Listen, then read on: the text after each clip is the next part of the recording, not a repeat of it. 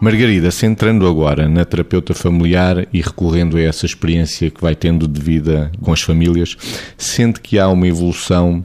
na forma como o pai ou a mãe educam os filhos? Bom, eu acho que sim, pela positiva. Ou seja, as pessoas nos casais, nesta, neste desempenho do que é o papel parental dos casais, claramente, ou dos, dos pais e das mães, claramente as pessoas têm a preocupação, mesmo, portanto, os pais têm a preocupação de ser uh, mais pertença, de, de fazer as coisas, de saber fazer o quase tudo, uh, de, quando não sabem fazer alguma coisa, identificar as suas limitações e, portanto, assumir que passam algum papel para a mãe porque têm menos jeito, mas mas sim, mas há cada vez mais uma preocupação de envolvimento, de pertença, de distribuição de uh, tarefas, mas não é só tarefas no sentido funcional, é de estar com e fazer com e partilhar e exprimir afetos, etc. Portanto, eu acho que isto cada vez, pela positiva e pelo lado bom da coisa, se vai notando cada vez mais esta preocupação e esta envolvência. É evidente que, eu há bocadinho estava a falar de casais, mas também há famílias separadas e também notamos isto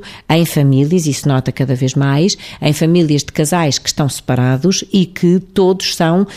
porque as pessoas deixaram de ser marido e mulher, não deixaram de ser pai e mãe em pleno e há grandes demonstrações de cooperação, de envolvimento, de preocupação conjunta. O que eu acho que é importante também pensarmos é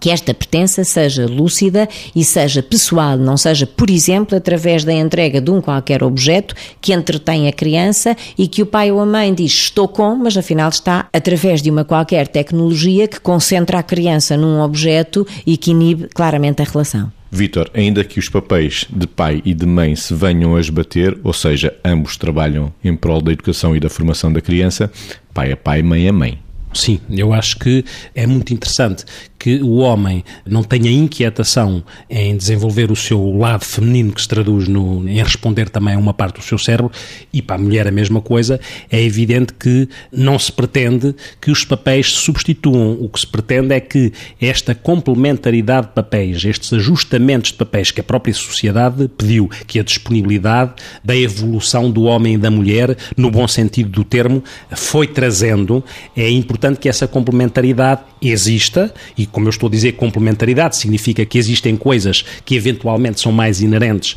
ou que podem ser ao funcionamento do homem e da mulher, mas que transitoriamente elas circulam de um lado para o outro e que isso não faz perder a noção do que é que é o referencial pai e do que é que é referencial mãe. E isso também é estruturante para a criança. O que não é interessante é que um ou outro se demita ou ache só, só, existem determinadas coisas que são feitas por serem masculinas ou vindas do lado masculino e outras que são do, eh, vêm do lado feminino e têm, e têm, que ser as coisas femininas. Isso é que se vai esbatendo naquilo que diz respeito às respostas funcionais. Por outro lado, também é interessante, quando se falava, e a Margarida falava da questão dos, dos filhos de pais que estão separados, se é verdade que muitas vezes existem complicações naquilo que é a utilização dos filhos, como já falámos neste processo de separação, também em alguns casos, nós sabemos na clínica e assistimos a isso, que a quebra da conjugalidade às vezes reforçou a parentalidade. Em alguns casos, porquê? Porque pessoas que nunca faziam determinado tipo de coisas, homem ou mulher, começaram a fazer porque era importante que as fizessem, já que a conjugalidade não está lá para haver essa interseção,